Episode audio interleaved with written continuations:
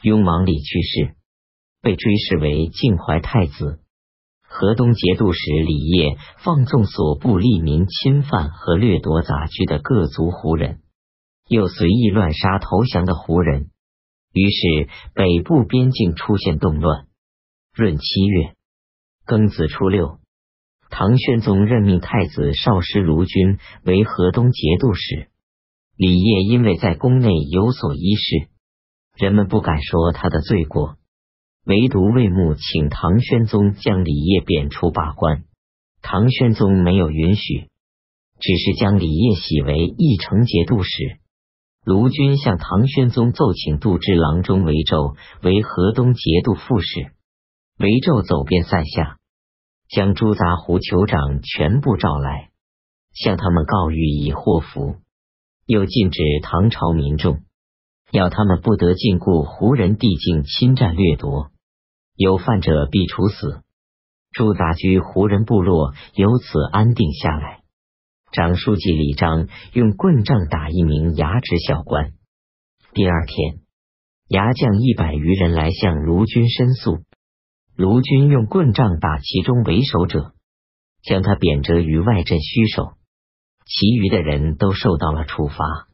卢军说：“边镇一百余人无故强横的申诉。”不能不予抑制。李章是李将的儿子。八月甲子初一，唐玄宗任命礼部尚书裴秀为同平章事。辽族人侵略昌州、淄州之地。冬季十月，节度使毕奏告唐玄宗，称招抚告谕党项叛乱不忠，以使他们全部归降。骁卫将军张直方多次以小过失杀死奴婢，被贬官，喜任恩州司户。十一月，唐宣宗立唐宪宗的儿子李瑞为帝王。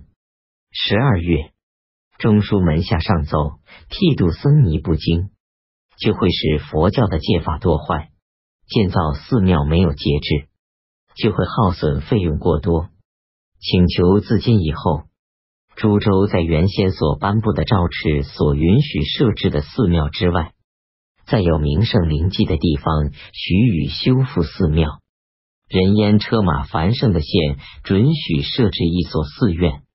严禁私自剃度僧侣、尼姑。如果官府剃度僧侣、尼姑有缺额，可以选择合格的人补上，但仍要申报辞不发给度牒。远游寻找师傅的僧侣，必须有本州颁发的公文，以便到达目的地时，由当地官府对照验证。唐炫表示同意。七年癸酉，公元八百五十三年春季正月戊申十七日，唐宣宗举行四元秋典礼，大赦天下。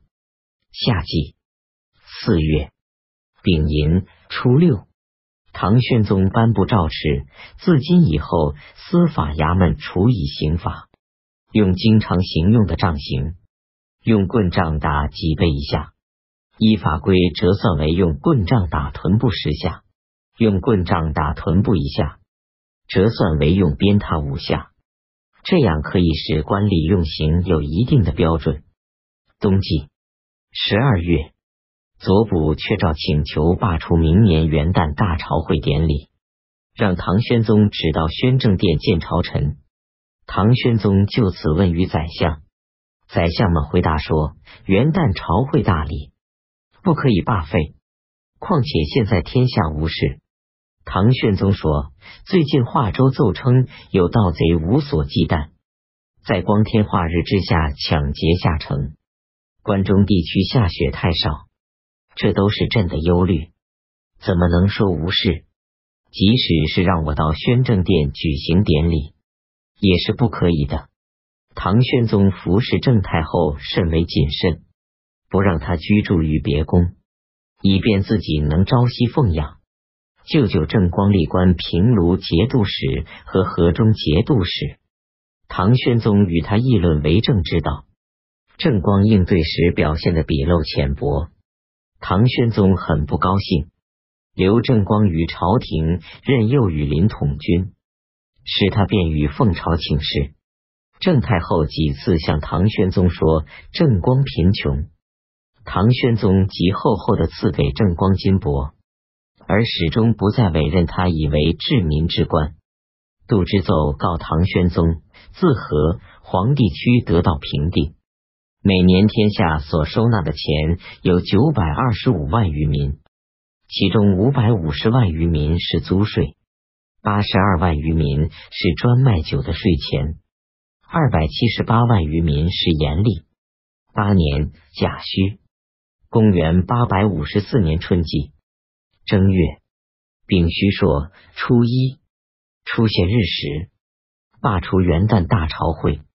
唐玄宗自从即皇帝位以来，整治是唐宪宗的逆党、宦官、外戚以至东宫的官署，很多人受牵连。被诛杀的和被流放的人很多，由于怕造成人心不安，丙申十一日，唐玄宗颁布诏书，宣称长庆初年的乱臣贼国，前一段时间搜捕其余党，已经全部依罪流放，其余与罪犯较疏远的亲族，一概不予追究。二月，中书门下郑士堂奏告唐玄宗。称时宜，补缺官员缺额，请求再增补一些。唐玄宗说：“谏官关键在于能称职，不必要人很多，如张道福、牛从、赵这样几个人，使朕每天能知道许多朕所无法知道的事，这样就足够了。”牛从是牛僧孺的儿子。